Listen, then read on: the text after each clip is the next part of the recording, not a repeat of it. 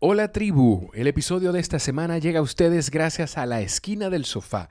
Es una plataforma maravillosa para acompañarte en tu próxima meta. Puede ser un medio maratón, una carrera de 5 kilómetros, un 10K, eh, tu primera carrera de ciclismo, tu primer triatlón. No importa, La Esquina del Sofá adapta los planes de entrenamiento a tus necesidades y al desarrollo que vas teniendo. Visita laesquinadelsofá.com y llena el formulario que tienes ahí o escríbeles a info arroba la esquina del sofá. El día de hoy converso con, conversamos con una comunicadora venezolana que vive en República Dominicana. Esta periodista desarrolló su carrera de comunicación y como empresaria también en Venezuela y hace al día de hoy unos cinco años que vive en República Dominicana. En esta conversación se pone en evidencia cómo la vida te va poniendo en situaciones para que aprendas de ella. Se pone en evidencia la entereza y el profesionalismo de esta persona. Y también se pone en evidencia la importancia de los roles de cada persona en los equipos. Hablamos con Katherine Hernández de León en el Coffee Break.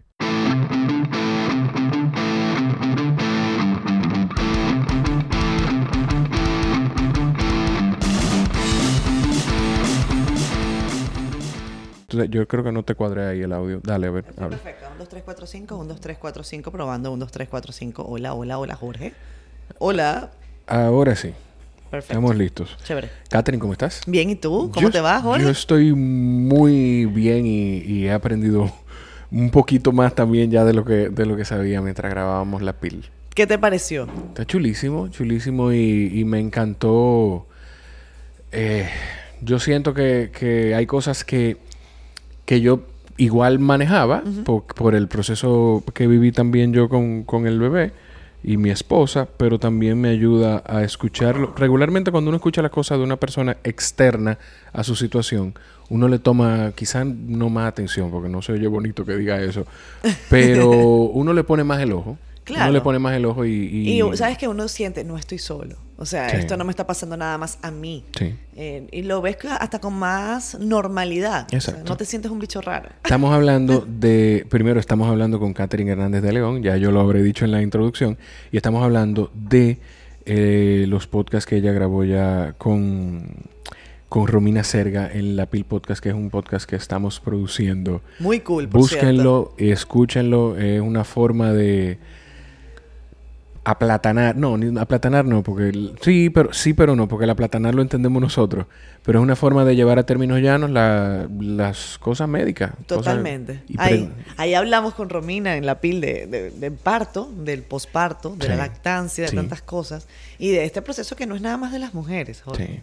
Que yo sé que aquí, aquí en, en el Coffee Break te escuchan muchos hombres también. Así que, bueno, señores padres o futuros padres, eh, vayan a la pil también y, escuchen ese podcast para que se entretengan un rato y no se sientan solos en casa. ¿Qué tan, antes de caer en... ¿Está bueno el café? Eh, está riquísimo. Ah, está mejor de lo que me esperaba. Ah, me gusta más mi café de greca, pero está mejor de lo no, que no, me no, pero ese es de greca. Ah, pues, pues, pues tú Por sabes, este, pues no lo he probado. Te hablé mentira porque pensé que era el mismo. No, no, no. Este pero estaba rico el primero. Qué bueno. Eh...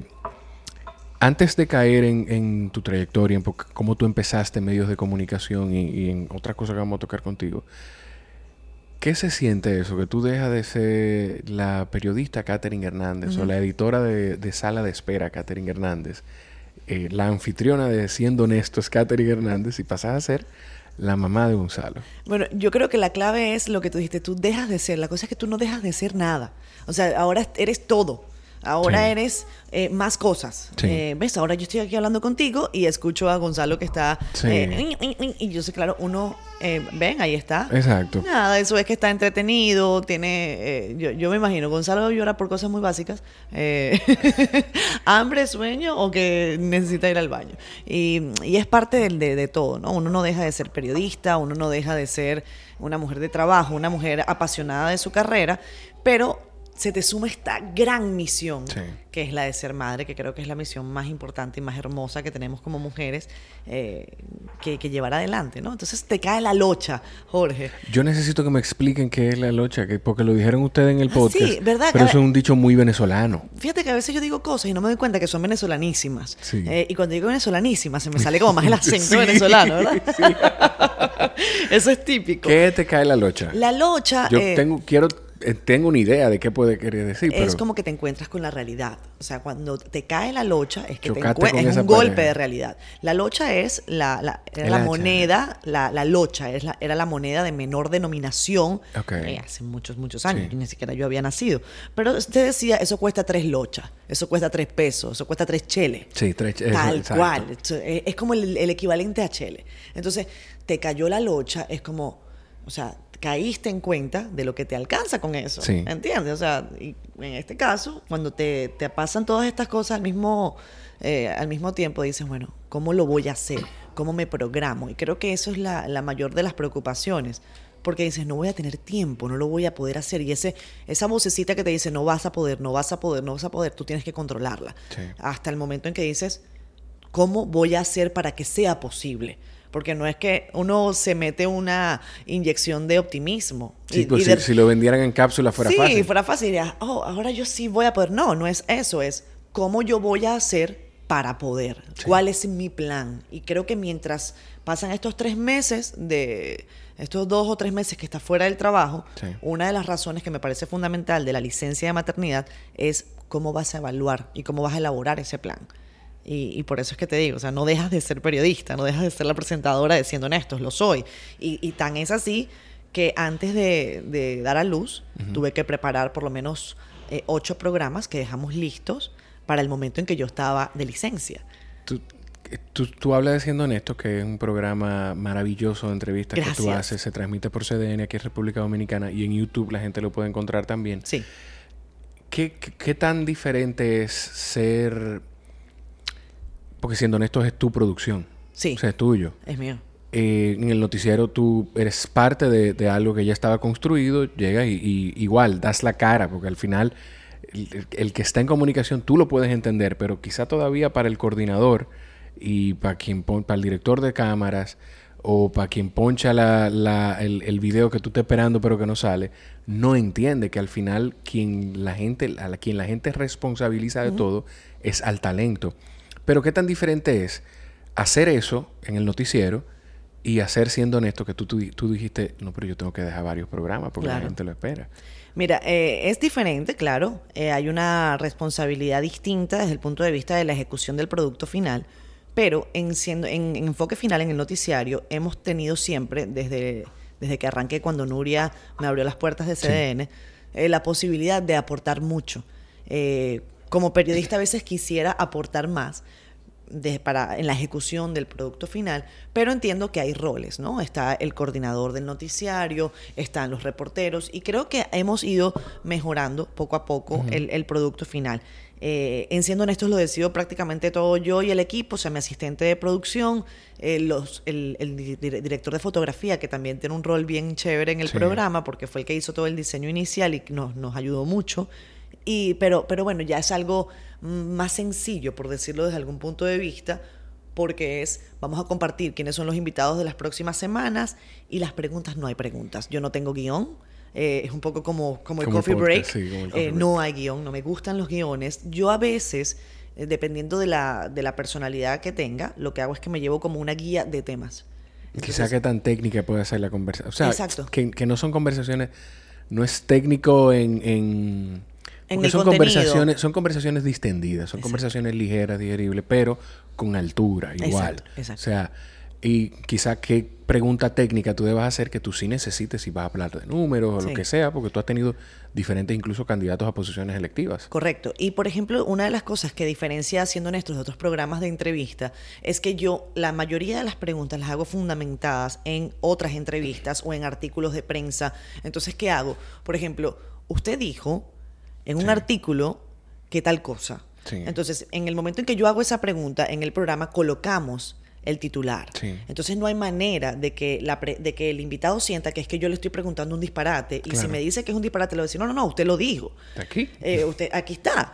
Y en el caso de... Pero además, eh, siendo honesto, no es un programa confrontativo, no es un programa... Eh, Incisivo. No, no, no tiene la intención de que el invitado se, se, se incomode, aunque hay preguntas que hay que hacer. y los que están van a ese espacio, un programa que además se llama Siendo Honesto, saben que yo le voy a hacer a lo mejor preguntas incómodas, pero no desde una perspectiva ni agresiva, eh, ni ni tampoco irrespetuosa, que fue una de las cosas por las que decidimos hacer este espacio. Yo sentía que hay muchos espacios muy buenos en República Dominicana y hay otros que no me parecen nada buenos, que son particularmente ofensivos con los invitados, en donde yo siento que, el lenguaje es sórdido, vulgar, soez, y no hay necesidad. El público de la República Dominicana merece eh, tener conversaciones con altura para determinar realmente quiénes son los actores que están haciendo que nuestras vidas vayan de una manera u otra en el país. Y, y realmente para entretener no se necesita ese, eh, ninguna de esas características que tú no, dijiste. Para nada, para nada. Y uno de los conceptos principales y primordiales de la comunicación, lo sabes tú, es entretener. Y yo siempre digo como la canción con altura. tú sabes que una, una prueba de que, de que siendo honesto, la idea es que sea una conversación ligera. Yo no recuerdo en ¿Ya tiene cuánto tiempo tiene el programa? 18 19 meses. O sea, yo lo cuento como si fuese mi bebé Gonzalo. ¿Cuándo es, ¿cuándo es que vas a... Ya pusiste a, la gente a bailar? Yo sé, hay un momento, un episodio, no recuerdo si es con Gobera o con quién, en el que tú dices, no, para tal, para tal fecha o para el aniversario, tenemos, tiene, tengo que probar que me bailen o algo. ha, sido, ha, sido difícil. Esas son mis promesas de campaña para que ustedes vean que no nada más los políticos incumplen. Eh, yo no he podido, porque en, en todos los programas yo trato, no siempre sale, y la cuestión es que surjan de, forma, natural, que el invitado me ponga o yo le ponga un reto. Entonces, por ejemplo, en el caso de Hugo, eh, creo que yo le dije, eh, Hugo, yo no sé manejar bicicleta, eh, creo que tienes que enseñarme. Y también lo hice con César Dargam. Eh, que les dije, César, yo no sé manejar bicicleta, ¿te parece si la próxima vez nos reunimos con Hugo Veras y salimos a, a manejar bicicleta? Por ejemplo, con Hochi eh, tengo que ir a, un colmado que ahora se me olvidó el nombre. La venganza. a la venganza. tengo que ir a la venganza a tomarme unas cervezas con él. Y se sumó a ese reto Daniel, eh, Daniel Sarcos. Entonces yo dije que lo iba a hacer cuando cumpliéramos un año. La cosa es que cuando teníamos un año ya yo tenía un barrigón. Eh, y entonces todo se empezó a complicar. Y a veces es lo que uno puede y no necesariamente lo que uno quiere. Así que señores, no, no, no sacrifiquen tanto a los políticos, que a veces ellos quieren. Sí, sí. Y a veces, a veces quieren y a veces veces mienten. También. Eh, a veces más la segunda que la primera, pero, pero vamos a chancearlo. Exactamente. Mira, ¿qué tú sientes que es lo más la conversación más difícil? Eh, si es la primera vez que usted está escuchando eh, este podcast, o para los que ya tienen tiempo escuchando, primero, si es, la, si es primera vez, pues tiene otros episodios que escuchar ahí. Tiene mucho contenido para escuchar, más de 50 episodios ya grabados y publicados. Felicitaciones, Jorge. Gracias, Catherine. Y se lo advierto porque vamos a dar saltos en el tiempo. Estamos hablando de siendo honestos, que es actualidad. Empezamos hablando de Gonzalo, pero Catherine tiene una trayectoria de comunicación que viene desde Venezuela. Correcto. Vamos a caer ahí.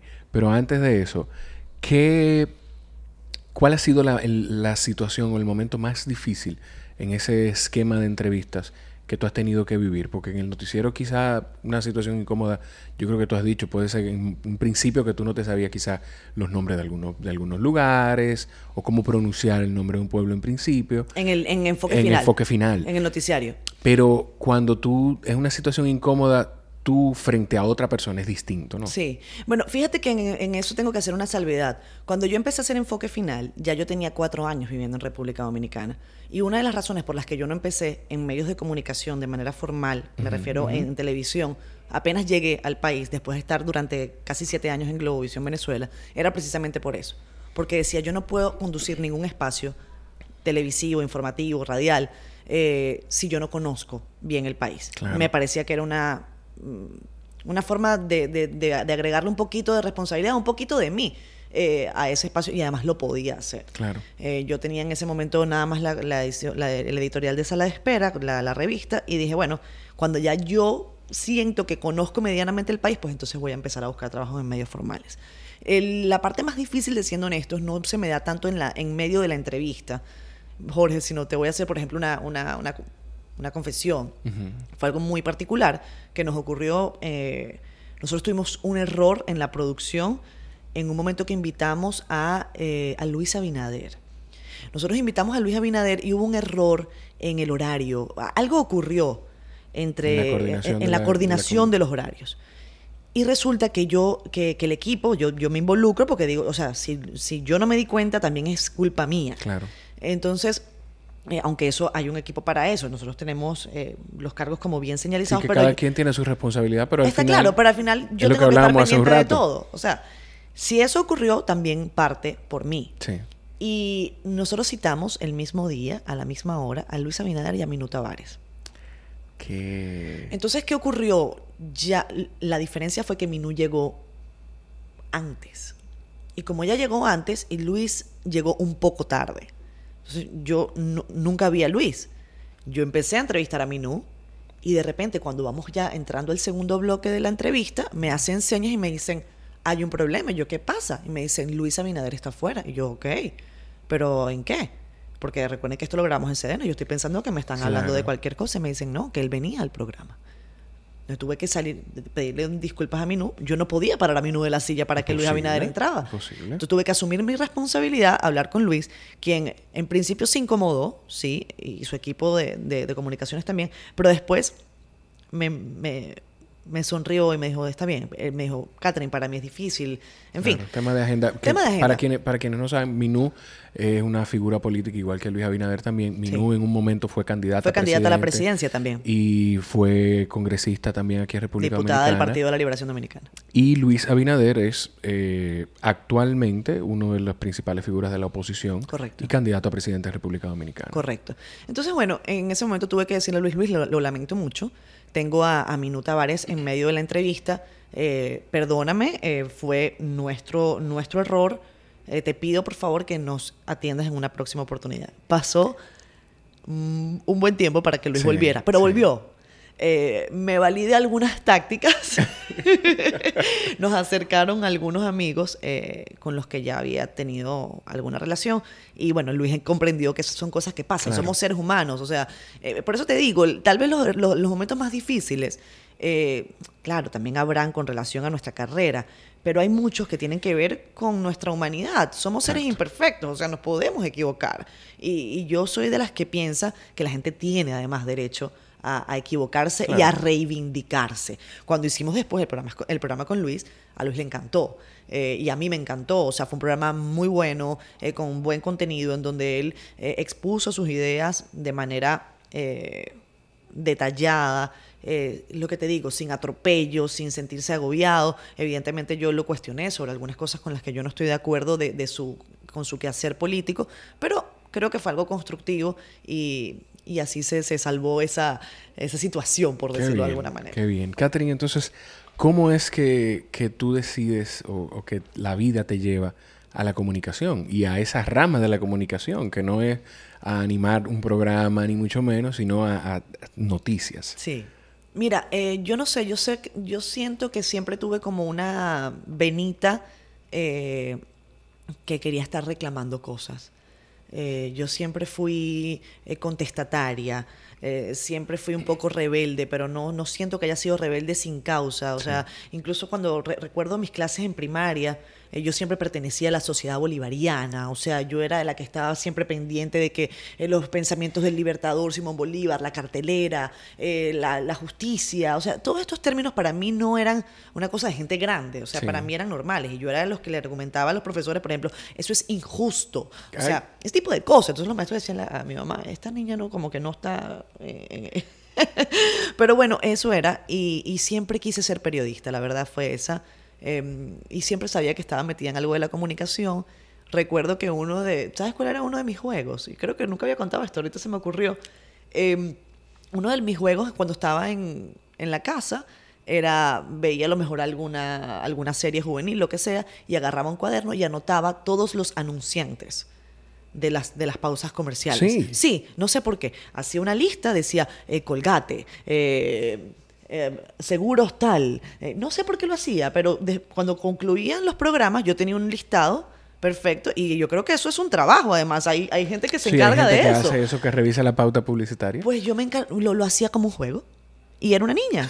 No, no me preguntes por qué y quién me enseñó a hacer eso, pero yo lo hacía. Yo te, yo te iba a preguntar eso, si hay algo que tú recuerdes así de tu niñez, de, de quizás esa actitud contestataria o de esa inclinación a la comunicación. Yo personalmente, hay algo que yo tengo súper marcado de mi vida, que no sé por qué lo recuerdo, y que yo le, le, le, le peleé, no, le debatía a una profesora. Yo creo que yo no me había graduado ni siquiera de ya sé leer, que Eh, profesora, si Jesús es hijo de Dios. Sí.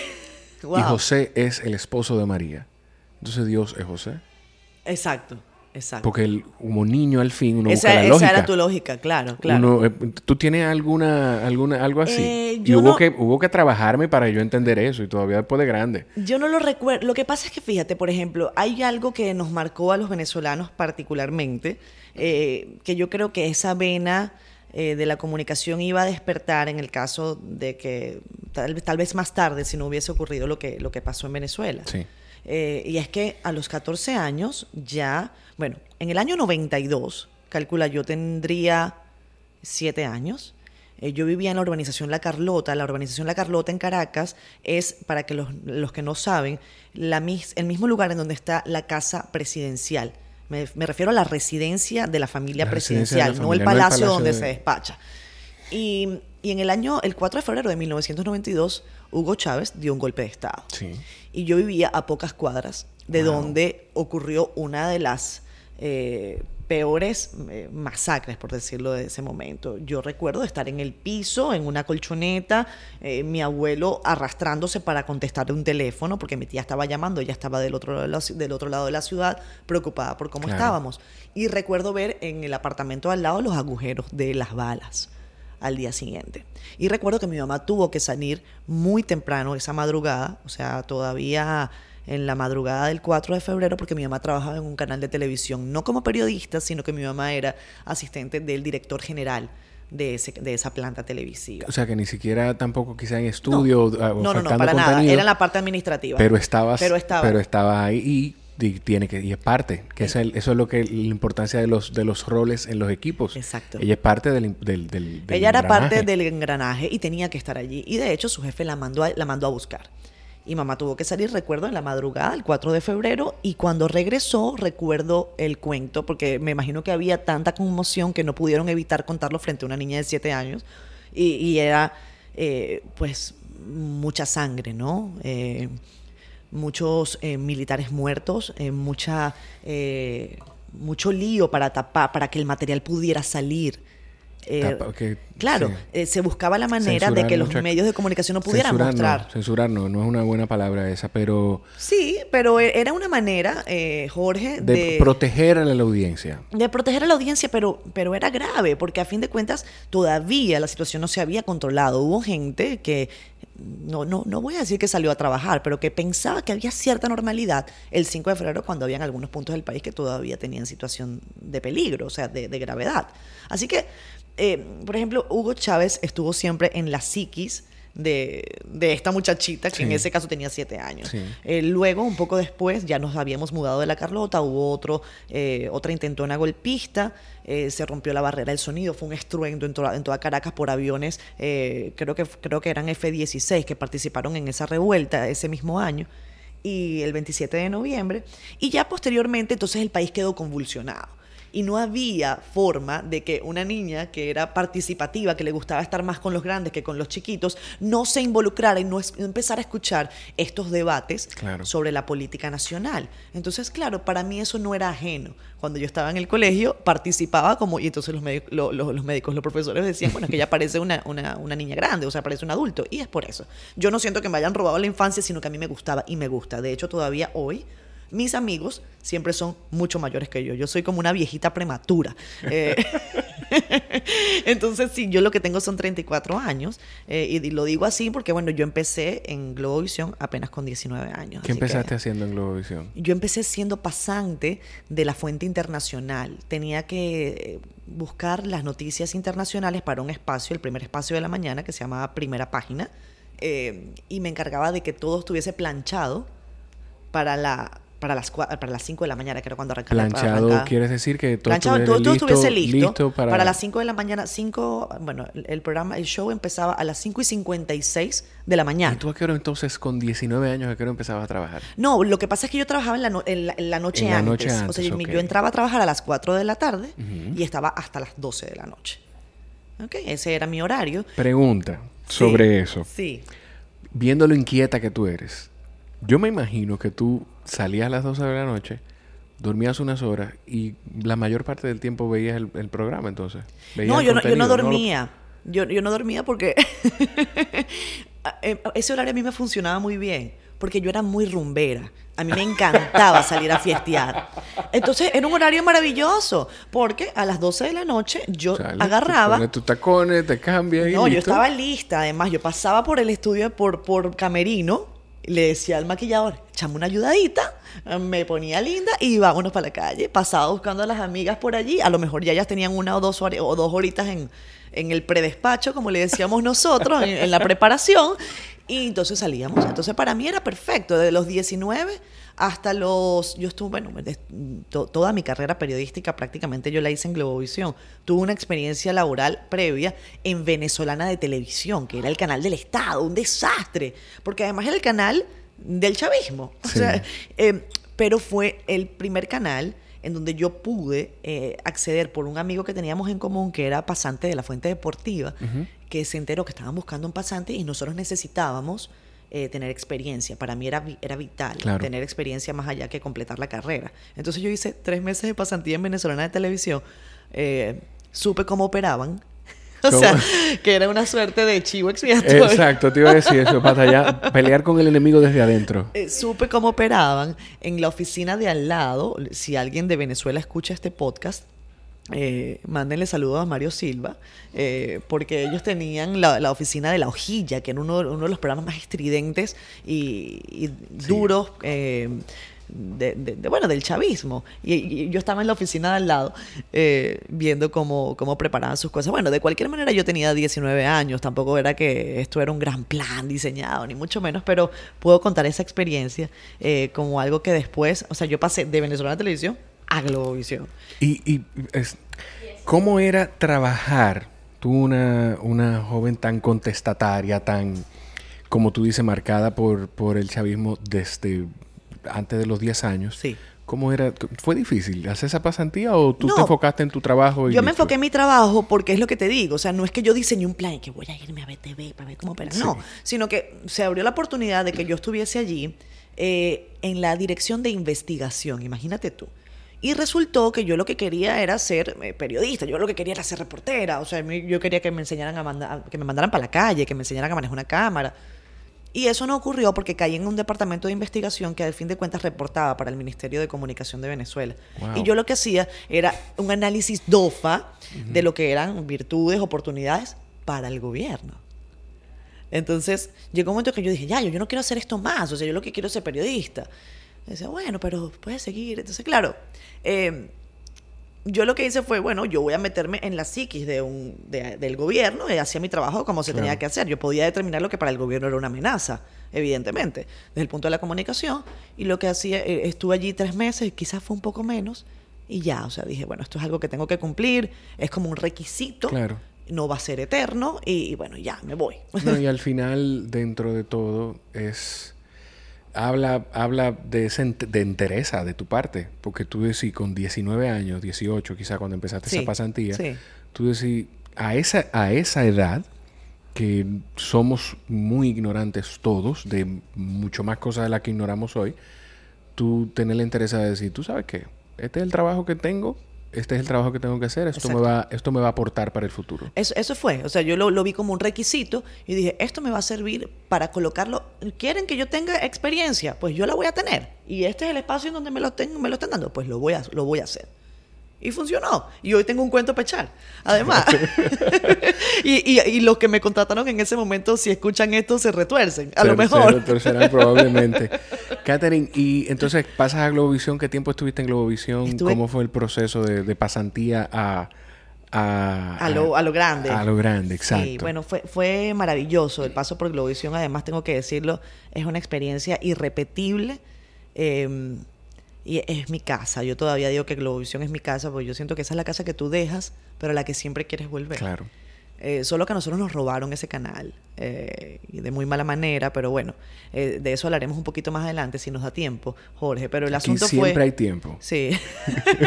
pero el asunto fue así, o sea, teníamos una, una relación, mi mamá era directora de, ventas de una marca importante deportiva en Venezuela, conocía a la gente de Globovisión por, porque tenían algún vínculo de, comercial uno de los grandes ejecutivos se acercó a su oficina, vio una fotografía mía, ¿qué hace tu hija? Eh, no, mi hija está haciendo comunicación social. Bueno, que, envíe su currículum porque están buscando pasantes. Eh, pues envié mi currículum. Ese día me entrevistó Alejandra Rodríguez, que todavía yo le digo jefa, mi primera jefa. Ella entrevistó, me cuenta, a más de 20 personas. Y ella, la única pregunta que les hacía a los jóvenes en ese momento era cuál es la noticia del día. O sea, yo no le preguntaba nada más, no le, no le interesaba saber si venían de, de, tal barrio o si tenían tanta edad. No, no, ella simplemente preguntaba cuál es la noticia del día. Que es una forma de tú identificar qué tan interesado está el joven para lo que tú lo estás buscando. Exacto. Y eso fue lo que ella me dijo y me dijo cuál es la noticia del día. Yo no la recuerdo, evidentemente, pero se la dije. O sea, la noticia es esta, esta, esta, esta, esta y esta. Y ella dijo, ok, eh, vale, chao, bye. Y yo no supe en ese momento si había quedado o no y al día siguiente me llamó, Katherine, arrancas la semana que viene. Eh, fue maravilloso porque además, no, no, no, es que me alegre de su tragedia, pero Alejandra, que hoy en día somos grandes amigas, eh, a la semana de yo estar en Globovisión, Alejandra rodó literalmente por las escaleras de Globovisión. Yo necesito que tú me digas qué fue lo maravilloso de eso, por favor. Lo maravilloso de eso fue que Alejandra, eh, y lo dice ella hoy en día, ese programa al día siguiente salió al aire. O sea, Alejandra salió para, era la productora general del espacio. O sea, ella controlaba a todos los productores que hacían ese, ese producto y yo nada más tenía una semana. Y ella se fue a la clínica, evidentemente la atendieron, gracias a Dios no fue nada grave, pero el programa salió. Y ella me dijo, Katherine, mientras yo esté en Globovisión, tú no te vas. Y así fue. Eh, es lo que hablamos más temprano, incluso cuando nos conocimos ahora personalmente, de que la vida tiene formas, la vida o Dios tiene formas extrañas de, de, hacer que las cosas pasen. Así es. Porque quizá esa, mira como esa prueba que tú no esperabas, ni ella hubiese querido tener que ponerte en ese momento, evidentemente. te aseguró el futuro en Globovisión. Totalmente, porque esa pasantía era de tres meses, la extendieron tres meses más, o sea, yo estuve seis meses como pasante en primera página y posteriormente se acababa la pasantía, ya no había más nada que hacer. Se abrió un espacio para trabajar los fines de semana. El horario era, nunca se me va a olvidar, de miércoles a domingo. Pero era la única forma. Y Alejandra me dijo, Catherine, está este chance, dale. Y me, aceptaron de una vez, evidentemente. Yo empecé siendo entonces teleprompter. Yo hacía el prompter, escribía, pasaba las noticias. Y yo no tenía ningún día de mi vida libre porque yo estaba en la universidad. Entonces yo estudiaba de lunes a viernes, pero trabajaba de miércoles a domingo. Por lo tanto, no tenía ningún día libre. Claro. Y así fue durante tres años. Por eso yo dije que yo no quería trabajar más nunca un fin de semana. Eh, y menos con 19 años. O sea, eso realmente era, era difícil. O sea, manejar, es lo que tú dices, el tema de un poco de la inmadurez. Pero yo creo que a nadie le gusta trabajar todos los días de su vida. O sea, es realmente un esfuerzo que valió la pena. Sí. Eh, porque yo estuve esos, eh, ese, ese transcurrir de tres años Em, los fines de semana y eso era Pronter. Después hice generador de caracteres, que son los, los, nombrecitos que ustedes ven en pantalla. No sé si los ven. Que son como los titulares de abajo. Los titulares de abajo. Eh, lo que pasa es que en, en Globovisión en ese momento había una, una herramienta tecnológica que todavía aquí en Dominicana no está y me gustaría que, se utilizara más. Imagínate tú, hace un, tiempo. Que, que, esa es de las cosas que yo quiero hablar contigo sobre qué tan diferente es. Hay, hay cosas diferentes. En ese momento nosotros usábamos una tecnología que se llamaba Visarty que era la titulación no era simplemente colocar un texto, sino que tú tenías que crear y la, pantalla se movía según el efecto que tú hacías. O sea, tú también creabas un poco y de lo que, por ejemplo, si Jorge y yo estamos hablando algo acá y yo soy el invitado y digo algo que es noticia, yo como generador de caracteres tengo que tener la posibilidad de agarrar esa noticia y ponerla al aire. Entonces, o sea, te da mucho de la noticia del mucha momento. Agilidad, mucha agilidad. y mucha rapidez. Entonces, eso lo hice durante un tiempo. Posteriormente fui reportera de la fuente, perdón, productora de la fuente nacional, que es los reporteros traen material, pero no lo pueden redactar todo, te lo entregan, tú lo escuchas y escribes la noticia. Y luego fui reportera de nacionales. Eh, bueno, ya después de, esos fueron esos primeros tres años, ya después me contrataron en horario normal. Fui reportera casi de todas las fuentes, judicial, política, eh, Asamblea Nacional o, decía, o decir Congreso. ¿No tuviste, ¿No tuviste nunca ningún problema como reportera de fuente que, que, que quizá en algún sitio dije, no, ahí viene ay, ahí viene esta niña que hace preguntas que, que no, que, que, no, porque mucha gente se acostumbra. Ser reportero de fuente es complicado en el sentido de que tú puedes quizás hasta acomodarte al espacio donde estás y crear familiaridad con las personas. Y no todo el mundo tiene esa habilidad de saber, ok, somos amigos o nos conocemos, te veo todos los días, pero este es mi trabajo. Correcto. Y mi trabajo se refleja ante la sociedad. Esto es un servicio. Para mí, yo estoy seguro que para ti también, la comunicación es un servicio. Totalmente. Entonces. Y yo estoy de acuerdo con que la, comunicación debe ser un apostolado. O sea, literalmente. O sea, uno tiene que llevar esta, esta carrera con. Eh, con, mucha, con mucha pasión, pero eh, con, esta lógica que, la ética es fundamental. Claro. Eh, en el tema de la fuente, sí, uno crea familiaridad, pero yo, yo entendí desde bastante joven, cuando cubrí la fuente parlamentaria, por ejemplo, yo veía a diputados del chavismo y de la oposición literalmente matándose en el, en, lo, en, el hemiciclo protocolar, en la parte de los debates. Y después los veías en los, en los jardines del Palacio Legislativo, muertos de risa, eh, fumándose un cigarrillo, como que eso no es nada. Entonces yo decía, bueno, si ellos pueden ser amigos fuera y pueden tener una buena relación y adentro, en sus funciones, hacer otras cosas que tengan que hacer, pues yo también puedo ser así. O sea, yo aprendí prácticamente de los políticos y aprendí de otros colegas que también me enseñaron muchísimo. Por eso te digo, me, siempre me ha gustado estar con gente eh, mucho más grande que yo eh, y, en ese sentido lo logramos, creo, ¿no? Eh, la fuente de sucesos era una fuente particularmente complicada porque tú nunca, o sea, como periodista uno siempre está del lado de la oposición del que tiene el poder. Y así debe ser. Y, los que están en el poder tienen que entenderlo. No es un asunto de si te quiero o no te quiero. Es que si eres gobierno, me vas a encontrar al frente. No puedo estar eh, de tu lado. Si estoy de tu lado, siempre eso son relaciones públicas, que yo también respeto. ¿Ok? Yo también respeto a los que hacen relaciones públicas y si lo hacen bien, perfecto. No es mi caso. Son de las primeras cosas que le enseñan a la gente cuando estén eh, estudiando comunicación. Así es. Esto es periodismo, esto es relaciones públicas. Correcto, correcto. ahora, yo entiendo que en el caso de, haciendo un paralelismo eh, con, el, con, con República Dominicana, en, en, Venezuela las posiciones eran mucho más divorciadas, mucho más extremas. Habían situaciones que te obligaban a ser mucho más eh, tajante. teníamos una dictadura en curso, en marcha. Ah, hay quienes me han dicho aquí en el país, Catherine, aquí nosotros estamos en una dictadura y, yo realmente difiero. Yo, yo creo que aquí hay eh, situaciones que, que hay que prestarles atención. Creo que hay abusos de, de poder, creo que hay... Eh, se relaja mucho con la democracia al punto en que la gente empieza a cansarse del alcance de la, del maravilloso sistema democrático entonces empieza uno a escuchar aquí hace falta un Trujillo eh, y empieza uno a escuchar este bueno es que aquí hace falta un Trujillo o aquí hace falta un Chávez. Entonces eso a mí me, me revuelve las tripas porque digo ustedes no saben de, de, a lo que se va. Y nosotros en Venezuela pasamos por eso en gran parte por la responsabilidad de los medios de comunicación. Los medios de comunicación fueron fundamentalmente responsables de lo que ocurrió en Venezuela para que Hugo Chávez llegara a la presidencia de la República. Y, en eso yo, que trabajo en un medio de comunicación en República Dominicana, tengo que ser muy responsable y decirle a la audiencia, no estamos ni cerca de una dictadura. Sí, hay corrupción, pero no todos los políticos son corruptos. Sí, hay corrupción, pero no se ha acabado el sistema democrático. Sí, hay corrupción, pero eso no quiere decir que yo no voy a votar. Exactamente. Y tú mencionas la responsabilidad de los medios de comunicación. Eh, el papel que jugaron en Venezuela, aquí el papel que juegan en que, en que estemos como estamos, en que la gente crea lo que quiera, son vitales en cualquier, para mí, el cuarto, son el cuarto poder. Es el cuarto poder. Es, el cuarto poder y de hecho, eh, una de las cosas que puso a Donald Trump en Estados Unidos como presidente fue la cobertura que se le dio. Total, total. O sea, que se lo ponían en, la, en el rostro a la gente. Así es, así es. Yo, yo no voy a hablar de tus preferencias eh, electorales, eh, porque lo conversamos antes de arrancar. No, pero podemos hablarlo. Yo, personalmente no tengo problema. Yo tengo... pero, pero lo que creo es que eso, ese, esa preferencia electoral de la que tú me hablaste antes de empezar el coffee break hoy, eh, parte de eso. ¿Dónde viste tú al candidato por el que... o sea, ese espacio se le dio en medios de comunicación. Yo creo que Gonzalo está, llorando. Yo creo que tiene hambre. ¿eh? Si tiene hambre... Si tiene hambre, tráiganlo, que yo puedo... Si no tiene problema... No tengo ningún problema. El, el bebé...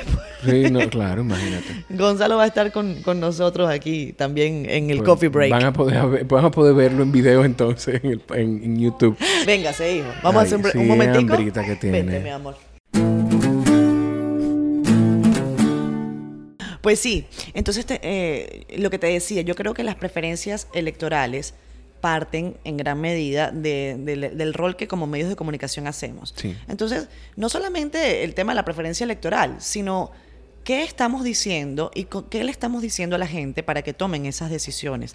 Eh, en Venezuela, la antipolítica se volvió una marca y, se volvió en, se, convirtió en un elemento tan peligroso que llevó, entre otras muchas cosas, a Hugo Chávez al poder. Entonces yo siento que mi responsabilidad acá, como, como decir, vengo del futuro, con ese tipo de cositas, no, no, lo sé todo, pero eh, sobre todo con ese tipo de casos, me gusta tener eh, cuidado y decir que no todo está perdido. Tú mencionas eh, la situación Venezuela. Sí. Y la, ¿Cuál es la situación actual. Yo te dije que, que dentro de todo, o, le dije a Roma incluso, que dentro de todo me gustaría, porque tú al ser venezolana y también estar en noticias, pues probablemente está más informada que la mayoría de nosotros.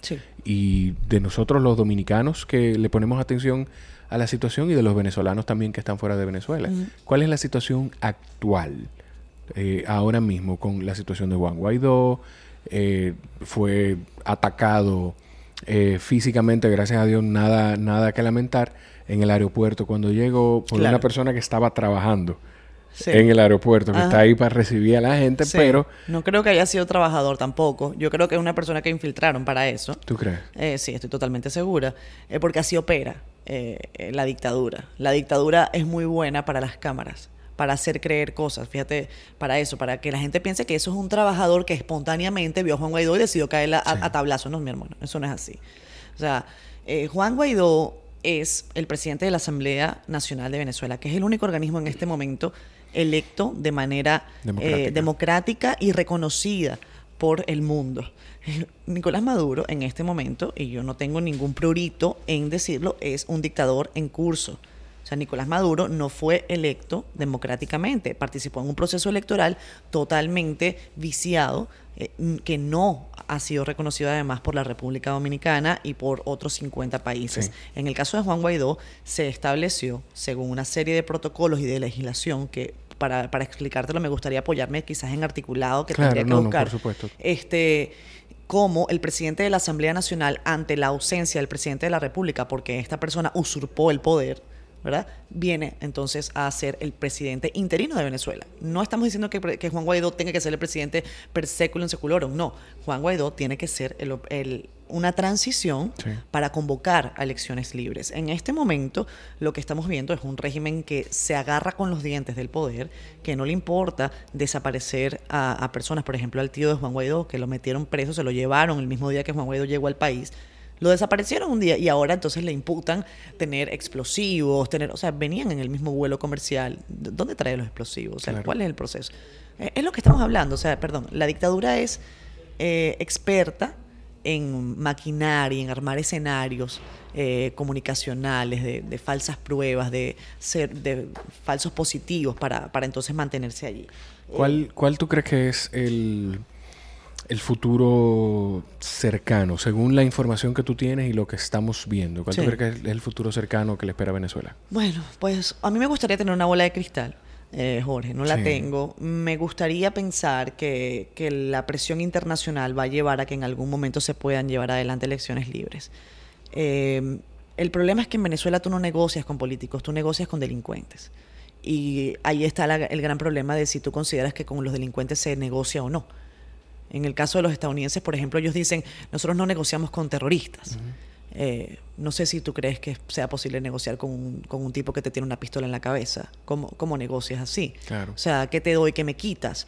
Entonces, eh, yo creo que esa es la gran ecuación, la gran X que como venezolanos tenemos que despejar de si se negocia o no con los delincuentes. Yo pienso que hay posibilidades de negociación con algunos eh, dirigentes chavistas. Esto no le gusta a mucha gente de la oposición que considera que lo que hay que hacer es pasar una planadora y, con todo. Pero devolviendo violencia o pagando sí, es, delicado. Es delicado. Es muy delicado. Porque, por ejemplo, hay hay dirigentes chavistas con los que, o, maduristas, si se pueden llamar así, con los que quizás uno pudiera tener algún tipo de negociación o buscarle un bajadero, como, dice, como se dice acá en República Dominicana. Pero, por ejemplo, yo no negociaría jamás con eh, un Vladimir Padrino López que ha llevado, que es el ministro de Defensa en Venezuela y quien ha liderado la matanza a estudiantes venezolanos en los últimos años. O sea, si yo fuera la madre de, Geraldine, que fue una, una joven venezolana que le dieron un tiro en la cabeza cuando su vida estaba apenas empezando, yo no podría ni siquiera pensar que se negocia con el que ordenó esa masacre de mi hija. Entonces es algo muy delicado. Eh, y por eso el tema de las negociaciones y el tema negociación, diálogo, eh, eh, son palabras que para los venezolanos son muy delicadas. Y, hay algunos dirigentes que entonces dicen, no se puede dialogar con nadie. Yo pienso que hay que buscar un bajadero, hay que establecer mecanismos que los hay, hay especialistas en negociación que han querido participar del proceso, pero entonces ¿quiénes se sientan del otro lado de la mesa? ¿El delincuente o alguien que está realmente ganado a la idea de que, de que se negocie? Y yo lo que creo es que, por ejemplo, las sanciones han venido a contribuir a que esos delincuentes no les quede más remedio que sentarse. Eh, y si se tiene que seguir apretando el, el cinturón con, sanciones. Que es algo dentro de todo que pues sufre igual el pueblo venezolano, pero, pero, pero, pero ya el pueblo está sufriendo, Jorge. Hay una realidad y el chavismo también maquilla con esto. Dice, es que nosotros estamos pasando trabajo por las sanciones. Venezuela tiene escasez de alimentos desde hace mucho tiempo. Cuando yo vine a vivir a República Dominicana en el año 2011, ya había escasez. No a los niveles que tenemos ahora, pero ya había escasez. Entonces no se puede culpar de, las, la, de, la, eh, de la desgracia del pueblo venezolano por las sanciones. O sea, lo que tienes es un régimen autoritario, dictatorial, que ha acabado además con el aparato productivo, que no hay empresa, que no hay industria, porque los han perseguido, los, los han expropiado. El, el agro venezolano está totalmente abandonado entre otras cosas porque establecieron controles de precios con los que nadie puede trabajar tú como, como empresario no puedes, eh, o, como empresario agroindustrial, no puedes decir, eh, la papa cuesta 15 cuando me cuesta producirla 25. Claro. Entonces, e, ese tipo, la economía no se decreta. O sea, tú no gobiernas por decreto. Claro. Tú gobiernas, la economía se hace por una serie de, factores. Entonces, yo creo que eso es lo que ha pasado. Lo último que te, que te pregunto de la situación de Venezuela para, para irnos ya a temas un poquito más alentadores. Sí. Eh, ¿Qué piensas tú que, y quizá porque no quiero condicionar con, mi la forma de, hacer la pregunta, pero déjame construirla. Tranquilo, tranquilo. no, no, no. ¿Tú piensas... se me acabó el eh, café, se me acabó. Ah, ok. ¿Tú piensas que la... Porque no sé si llamar la intervención o que, una intervención pudiera ser una salida. Bueno, es, es complejo. Eh, nunca me habían hecho esa pregunta y yo misma me la he hecho en distintas oportunidades. Eh, yo creo que no es a lo que ninguno de los venezolanos aspiramos. O sea, no es que yo quiera que me invadan los gringos y lleguen. No, no, no, para nada. Y siento que eh, sería muy, muy difícil. Pero no sé hasta qué punto sea eh, factible poder salir del régimen que tenemos sin algo similar quizás no una invasión, porque el término a mí no me gustaría llamarlo invasión, ah, yo tal vez lo vería eh, como, como, como, la presión internacional necesaria, no solamente de, un país, sino quizás de una coalición de países que fundamentadas en distintos eh, preceptos o que haya algún acuerdo que esté firmado, ejerzan una presión necesaria para poder salir de estos delincuentes del poder. Eh, yo no veo a los marines ingresando por el por, por Maiquetía, por La Guaira. Al final trae, eh, lo que yo pienso de eso es que igual la violencia que pudiera traer eso y, quizá llevar más vidas civiles que... Es correcto. o sea, hay veces que hay que ponderar que si es peor el remedio que la enfermedad. Pero yo te puedo decir, o sea, la, cantidad de personas que mueren hoy en día en Venezuela es abrumadora, eh, que mueren por falta de medicamentos, que mueren por hambre.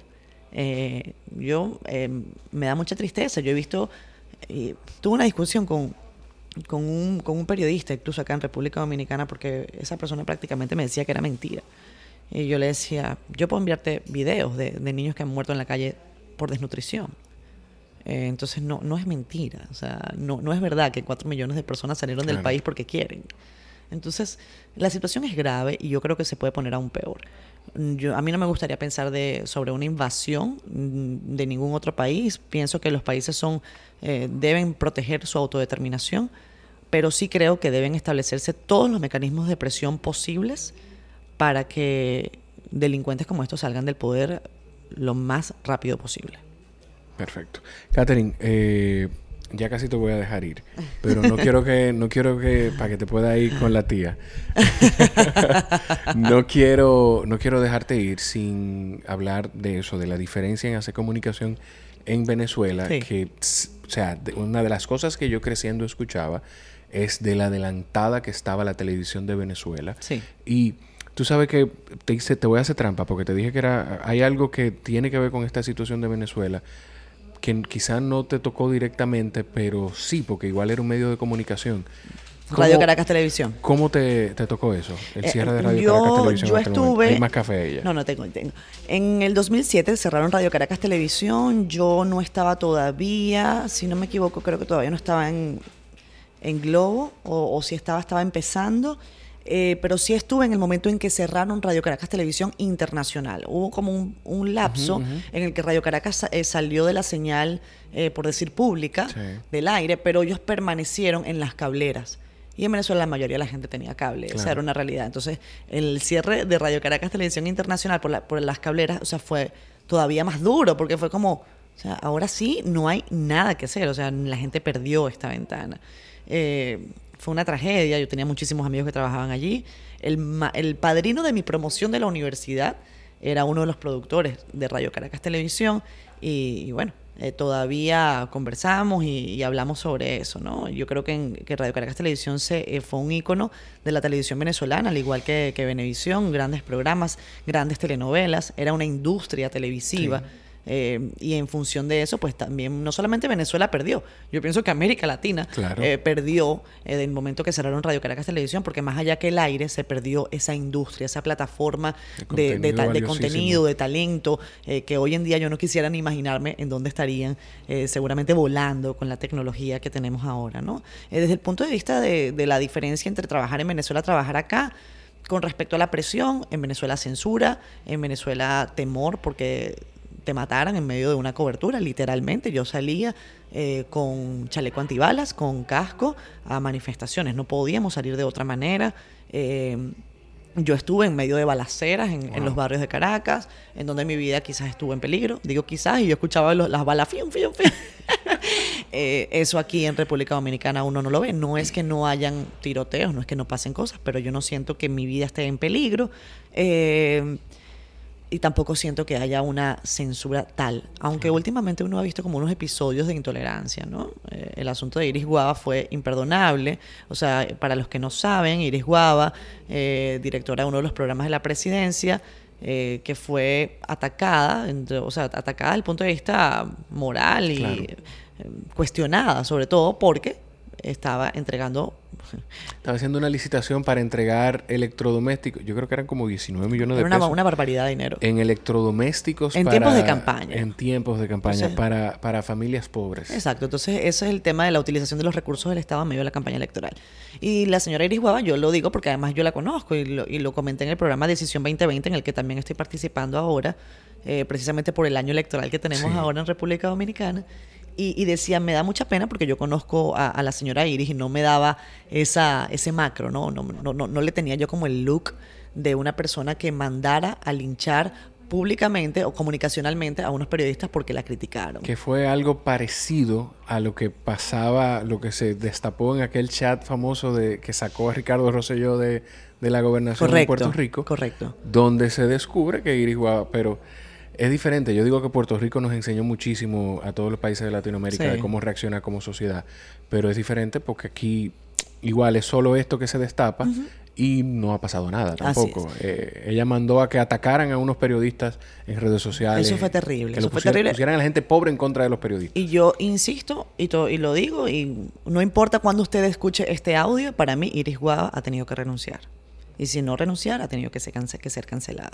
Porque la gente tiene que ser responsable por las cosas que dice. Claro. En fin, el asunto es que otra diferencia de medios de comunicación Venezuela, República Dominicana, en ese momento había, eh, bueno, antes de, antes de que, de, que empezara la debacle, por decirlo de algún punto de vista económico, yo siento que los empresarios confiaban más en los canales, en estas grandes plataformas de, televisión, de radio, y tú veías mucha tecnología, mucha inversión, empresarios que estaban realmente ganados a la idea de que se podía eh, tener canales impecables, con, tecnología bien, con, trabajadores no tan bien pagados, pero un poquito mejor pagados que en República Dominicana. Mejor respetados en cuanto a salario. Exacto. Entonces, bueno, no es que fueran los hermanitos de la caridad y quisieran dar grandes, pero la cosa iba un poquito mejor. Eh, en República Dominicana yo siento que hay una absoluta, un absoluto desinterés por parte de, los, de, los empresarios en, hacer que estas plataformas eh, sean, eh, que den gusto trabajar y que dé gusto ver los canales. Yo sé que tal vez no son tan rentables como quizás en Venezuela lo fueron, pero hay que buscarle la vuelta. Yo siento que se pueden hacer alianzas y quizás no tener 50 canales terminar de tener cuatro, cinco, seis canales, pero buenos canales. Bien, bien hecho con que los camarógrafos no tengan que trabajar en tres canales para poder, pagar, para, poder pagar una casa. Claro que no, pero además el tema, el, público lo agradece. Claro. Yo no puedo ni siquiera hacer zapping en todos los canales de la República Dominicana, no me da tiempo. Y, este país lo que tiene son 10 millones de habitantes. Entonces, un territorio. Entonces, ¿por qué tenemos que tener 50 canales? Es lo mismo que por qué tenemos que tener 32 provincias. O sea, en un territorio tan pequeño. O sea, no hay necesidad de, de, de, administrar en el micro tanta cosa. O sea, podemos tener... ¿Por qué tenemos tantos representantes en, en, el Congreso? En el Congreso. Entonces tenemos unas nóminas totalmente abultadas eh, y así mismo se van los recursos diluyendo. Entonces por eso es que tú tienes un, problema. Hay que resolver ese problema para que definitivamente los medios de comunicación en República Dominicana puedan elevar su calidad, eh, tener periodistas mejor pagados, programas mejor producidos. Y ahora que tú me decías, ¿cómo, ¿qué pasa con siendo honesto? Bueno, que hay un doliente y, ese doliente dice, esto tiene que salir bien y tratamos en la medida de lo posible de que sea rentable. Tú Ojalá los anunciantes que escuchen este podcast se animen y, lo hagan más rentable todavía. Por favor, tú tienes, siendo honestos, estás en Enfoque Final, tienes la revista Sala de Espera también. Sí, y es... ¿Cómo, cómo tú nunca te cuestionaste en, en, algún, porque aunque son cosas que se relacionan con temas de comunicación, sí son muy diferentes también a la vez. Claro. Tú nunca te cuestionaste hablar. Yo te mencioné antes de, empezar a grabar algo de multipotencialidad, que fue un episodio que grabamos con Caro Santana. Sí. Que el enfoque de este, de este término es que uno tiene diferentes intereses, pero la forma en la que nos han ido enseñando y creciendo y el sistema educativo es dedícate a una cosa y hazte bueno en esa cosa y ya, y olvídate de todo lo otro. Pero tú no, tú no lo has hecho solo así. No, yo creo que todo está, todos tiene cierto enlace. Sí. Eh, son los punticos esos que se conectan, de los que hablaba Steve Jobs. Pero, pero definitivamente es, o sea, yo siento que nada está divorciado. O sea, la, revista es comunicación. Eh, yo también trabajé mucho tiempo en el Festival de Cine, en la dirección de comunicación institucional. Así que también siento que por allí es comunicar, decir, decir mejor, decir más. Eh, y, es eso, ¿no? ahora, con siendo honestos, también en el programa, en el programa electoral tengo ahora una tendencia que va, a ir progresando y después te iré contando cómo va, que es eh, apuntalarme. Yo tengo un diplomado en comunicación política estratégica y tengo la intención de que en el futuro quizás yo pueda hacer algún tipo de asesoría comunicacional para líderes políticos en medio de las campañas, porque siento que también uno está ganado esa responsabilidad. ¿En qué? En eso. Anótame contigo. Dale pues. Sí, si no tiene presupuesto, pues como pasante, no importa. Pero anótame. Claro que sí. Porque a mí de las cosas que me gustan de la comunicación, y mira cómo tú lo dices, incluso con lo del festival, es eh, hasta esa parte de saber comunicar, de, de tú decirle a una gente, no, no, no, que la forma de decirlo o de, o de vestirte no, debe ser esa, vamos a comunicarlo de esta forma es Correcto. Esa es la idea, esa es la idea. Y bueno, y a fin de cuentas tratar de ser eh, lo más honesto posible y en el momento en que uno no pueda con algo, pues soltarlo, porque tampoco la idea es hacer las cosas mal. Eh, como dice yo, como dice mi abuela, eh, muchos conejos en, el horno, algunos se te queman, ¿no? Entonces vamos a tratar de, de, mantener la calidad en los productos que tenemos. Y, bueno, a lo mejor este año hasta lanzamos un podcast. Ay, eso me gusta. Mira, Katherine, eh, contigo siempre van a quedarse cosas por hablar. Yo estoy seguro que vamos a tener otra conversación contigo en el futuro. Gracias. Pero mi última pregunta. Sí. Esta de verdad es mi última Tú no le puedes poner...